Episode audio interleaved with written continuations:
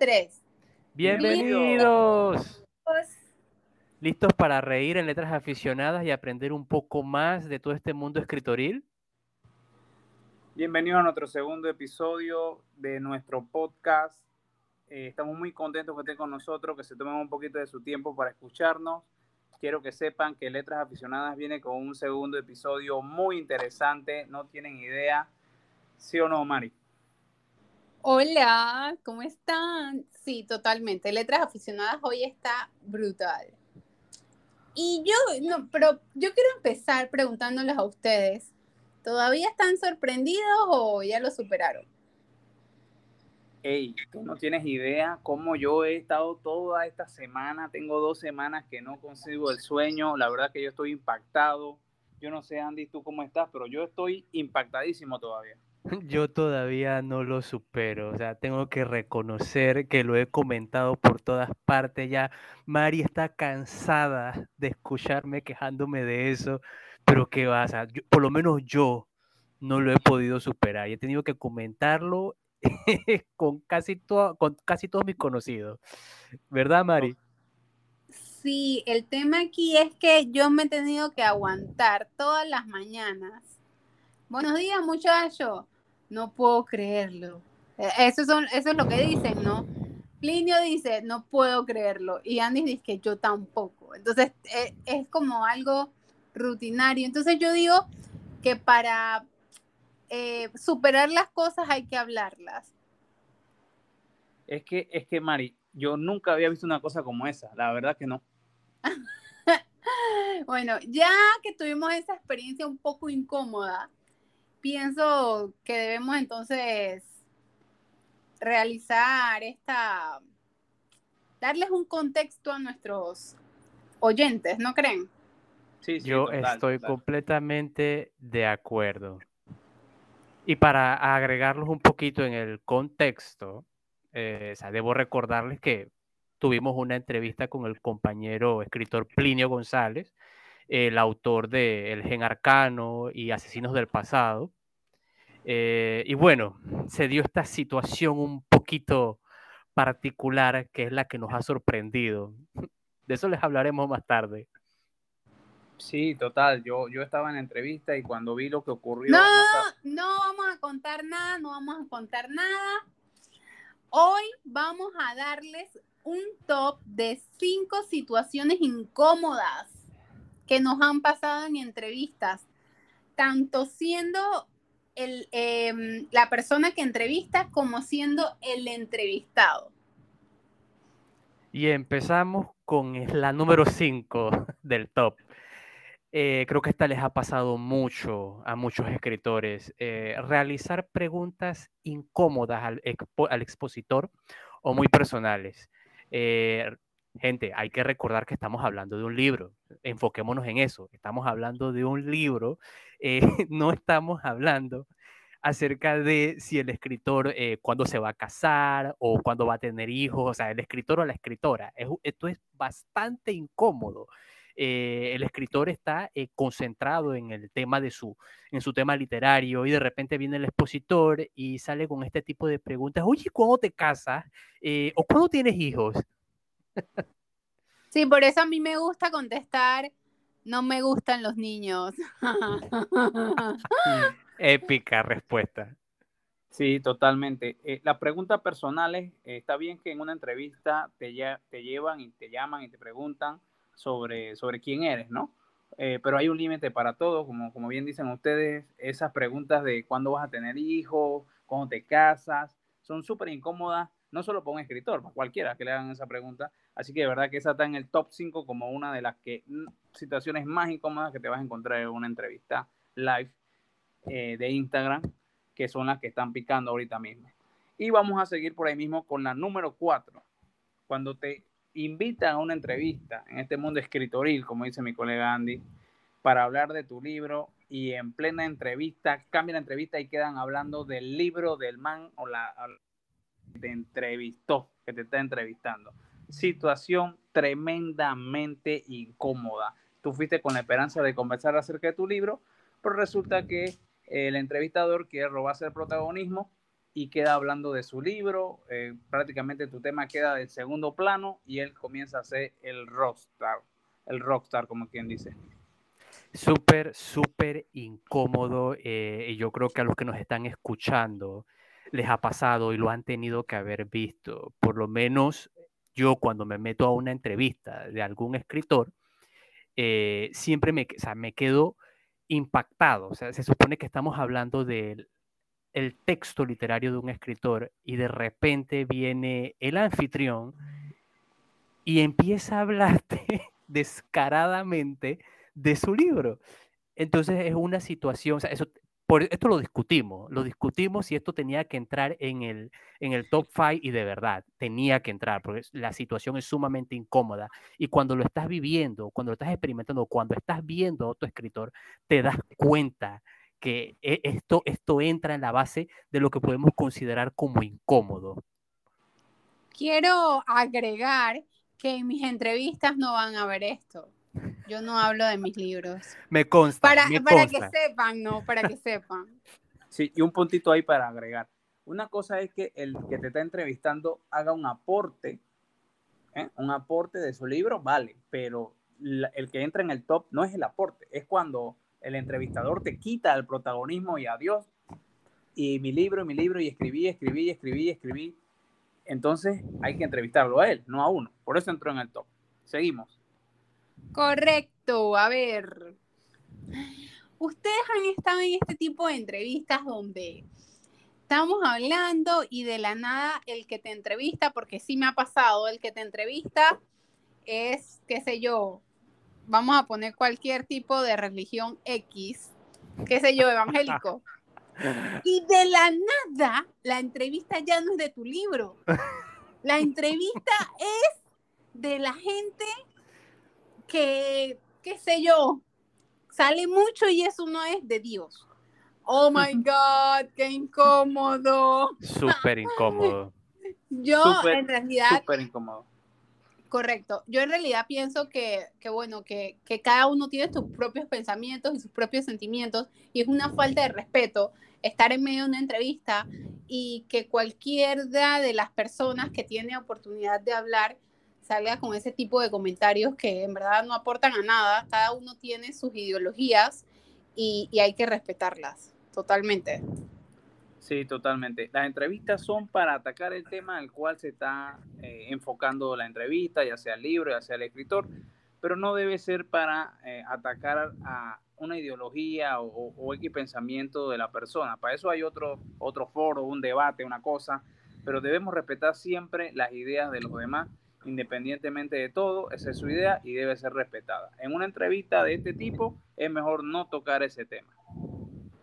Estoy completamente de acuerdo eh, con el compañero Plinio y es algo, como ya hemos dicho antes, eh, sumamente incómodo. O sea, eh, tal como lo dijo Plinio, hay espacios para discutir estos temas, hay espacios que están reservados precisamente para entrar en ese campo eh, tan complejo.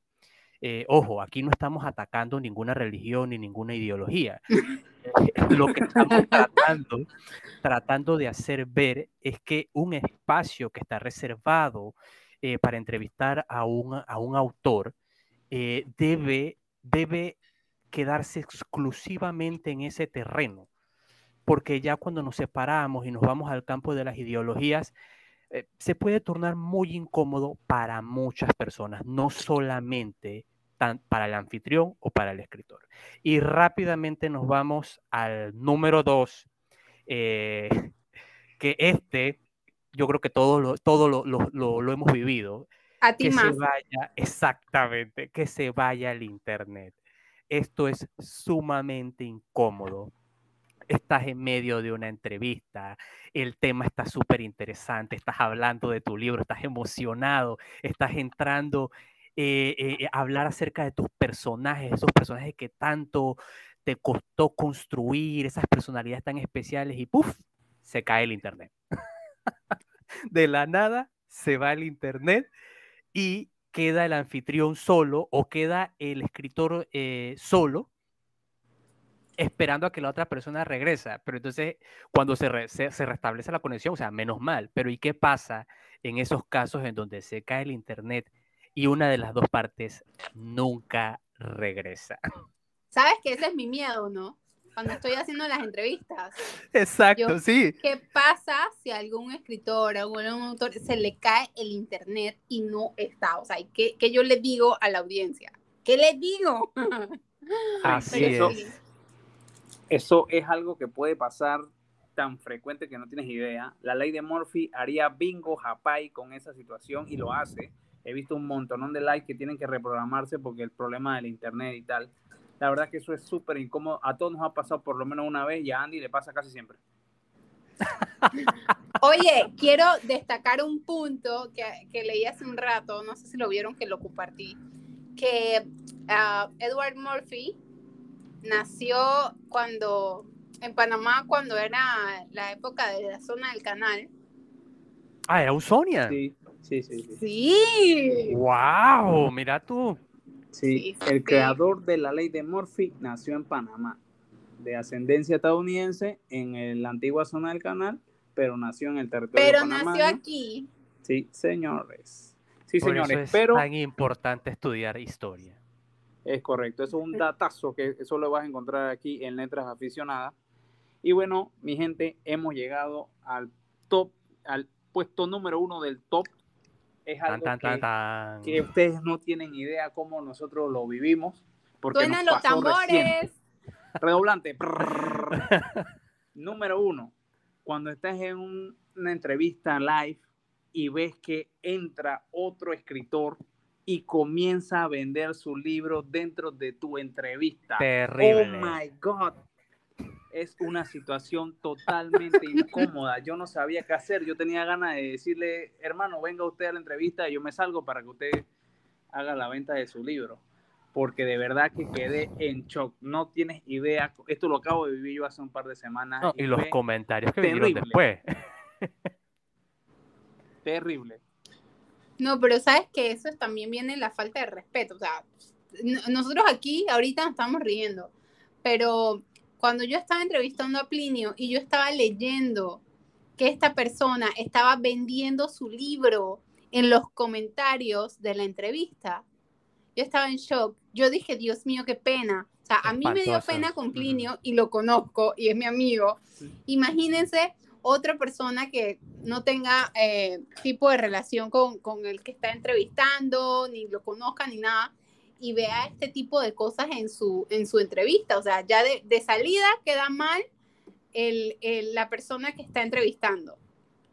Ahora Entonces, entienden por qué estábamos tan impactados.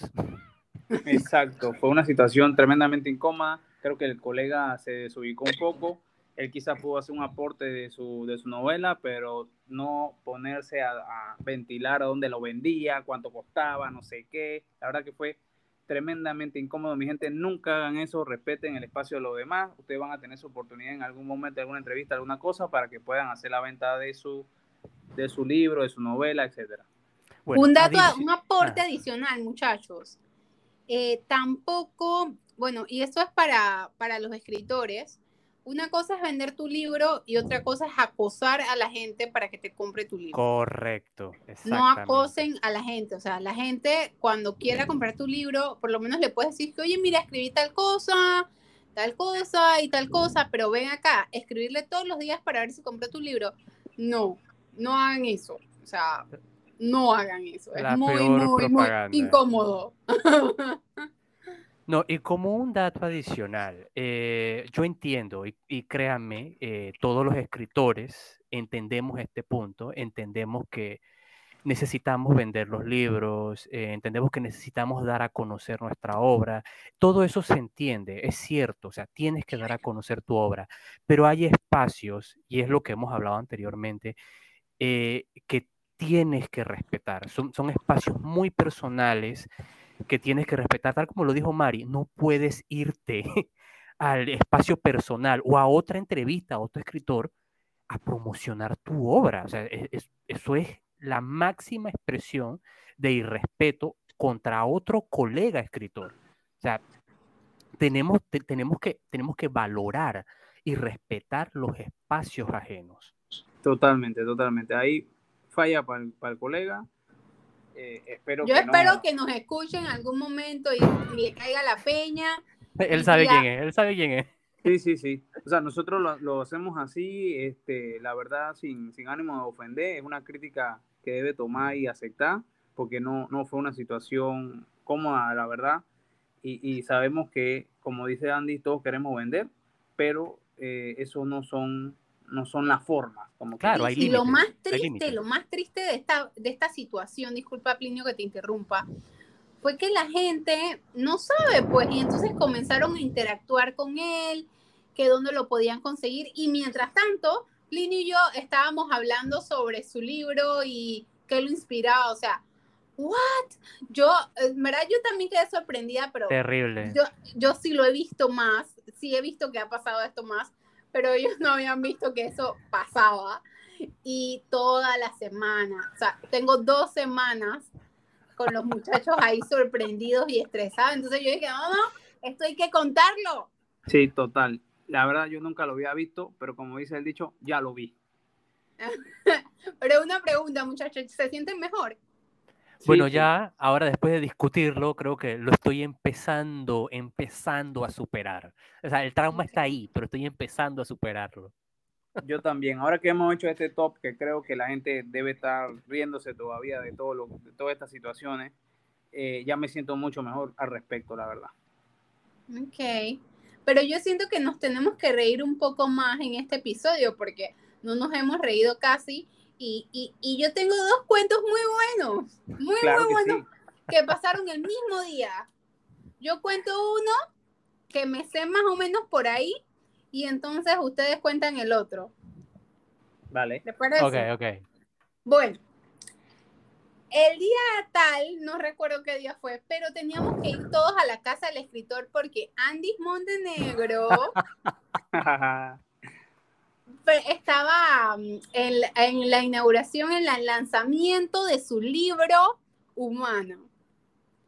Oye, fuimos, fuimos bastantes colegas, tal, pero antes de yo llegar, ve, cuando yo dije, wow, me medio que perdí, ustedes saben que a mí no me gustan esto de las direcciones, tal, pero que cuando llego veo a a, Andy así como sofocado. Y yo dije, ¿qué te pasó? Había un panal de abejas y yo, ¿what? y entonces puedes seguir contando porque esa parte no me la sé, Andy. Señores, señoras, eh, esto entraría casi, casi, casi en un top 5, no, no, mejor dicho, un top 10 de las cosas que nada más me van a suceder a mí. Eso lo vamos a hacer en algún momento. Un top de las cosas que solo le pasan a Andy. Espérenlo. Es terrible. Eh, yo voy todo emocionado, voy a la presentación de mi libro, como ustedes se imaginarán, estaba muy nervioso, eh, iba mis amigos más cercanos, mi familia. Y cuando voy llegando a la casa del escritor, me encuentro con un camión de bomberos y con la policía cercando el área. Y vengo yo bien inocentón, bien inocentón, vengo yo, voy llevando mis, mis libros, eh, las propagandas, eh, todo lo que iba a entregar, y voy entrando, voy entrando como si nada, y el oficial dice que no, señor, el área está clausurada. Yo, ¿cómo? Sí, sí, sí, el área está clausurada, lo que pasa es que hay un panal de abejas, yo no puede ser hay un panal de abejas y son de las peligrosas, las africanizadas, y eso e, está restringida el área, no se puede pasar. Solo le pasa a Andy. Exactamente.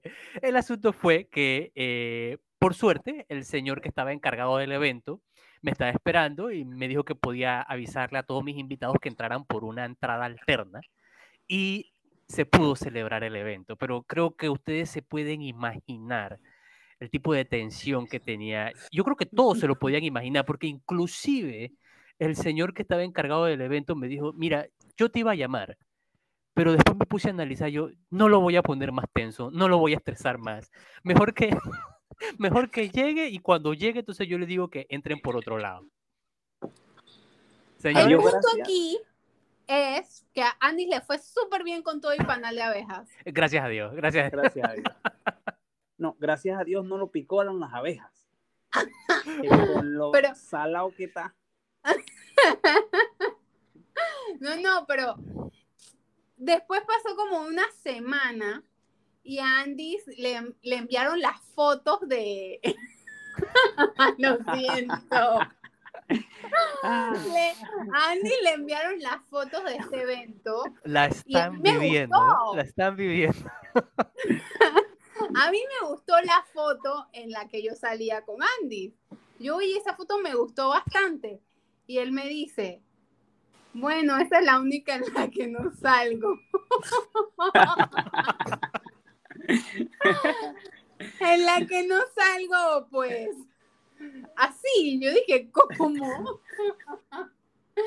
él dice que pareciera. Dilo tú. El señor conserje. Básicamente. Yo creo que, yo creo que ustedes me pueden entender. O sea, yo venía todo emocionado, me sudé cargando las cosas. Y cuando ya estaba listo para la sesión de fotos, de verdad parecía el mismísimo conserje. Solamente me faltaba llevar el trapeador en la mano. Era lo único que me faltaba. Todo Oye, sopón. pero cuéntales qué te dijo el señor Pedro. Ah, el señor Pedro. El señor Pedro, o sea, muy, muy amable, de verdad. El señor Pedro se me quedó así mirando y me dijo, disque, pero pasa, pasa, pasa porque allá hay aire acondicionado para que, para que te refresques un poco. Yo creo que él se, él- él se dio cuenta, yo que este muchacho está al borde de un colapso. Si, si no toma aire acondicionado le va a dar algo aquí. Qué locura. Ustedes se imaginan esa situación donde Andy estaba todo nervioso por todo lo que había pasado, lo que estaba pasando, lo que faltaba por pasar. Y llegó la hora de las fotos y él estaba tan sudado que el hombre del, eh, del evento le dice, venga señor, véngase para acá adentro que coja un poco de aire acondicionado. Y como Andy anda en Belén con los pastores, ni se dio cuenta de él. Dije, no, no, yo estoy bien aquí. Tranquilo, como si nada. Ya cuando vi la foto ya no había absolutamente nada que hacer. O sea, tienen que ver esas fotos. Ahora entran al, al Instagram de Andy. Atlas Sagitario. Oigan, señores, ustedes se van a reír. Pareciera que hubiese fregado. Estaba fregando el muchacho antes de ir para allá. Imagínense, imagínense que mi hermano que tanto me molesta me agarró y me dijo y que, oye, la presentadora del evento, que es una muy buena amiga mía, Brenda Quintero, ella pare- parecía que era ella la que estaba presentando el libro, porque tú estabas vuelto una chancleta. Qué locura. Ay, qué ¿Se dieron cuenta de lo que tenemos aquí? Hay que reírse, gente, hay que reírse. O sea, los tiempos están difíciles, así que hay que reírse. Sí. Y más si es de Andy, que es lo máximo. No, mira, les, les prometemos que vamos a hacer un top, un, tep- un top 5. Un top 5 de las cosas que nada más pueden sucederme a mí de verdad. O sea, cosas que, que solamente a mí me pueden pasar. Eso viene, mi gente, espérenlo. Sí, total. Tenemos que esperar que pase un poquito de más tiempo para que le sigan pasando cosas y después hacerlo, ¿no crees? Creo que podemos hacer hasta un top 10 de cosas Quieren- que le pueden pasar a Andy. Ellos necesitan combustible. Eso es lo que necesitan es combustible. Total, total. Entonces, chicos, ¿qué aprendimos hoy? Por Bueno, favor, no promocionar sus libros en los espacios de otros Esa escritores. es la máxima, la máxima eh, enseñanza del podcast de hoy. Señores, respeten el espacio de los demás y no promocionen su libro en los likes de los demás. Gracias. El valor, el Correcto. valor de hoy es respeto. Así Así es. es, así es. Si es necesario, por favor, imprímalo, plastifíquelo y guárdenlo en una tarjetita en su billetera o en su cartera. No voy a promocionar mi obra en los espacios reservados para otros escritores.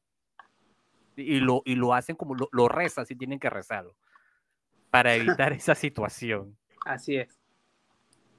Sorprendentemente incómodo. Exactamente. Bueno, mis queridos oyentes, nuestros queridos oyentes, ha sido todo por hoy. Nos tenemos que despedir, muchachos. Nos vemos en gracias. 15 días de nuevo. Sí, señores, muchas gracias a todos los que se conectaron Oye, para escucharnos. Muchas Por gracias favor. de verdad. Recuerden No dejen de conectarse. Y ríanse, gente, ríanse, que eso es muy importante, de verdad. Saludos a Adiós. Chao, nos vemos. Uno, dos, tres. Adiós. Chao, adiós.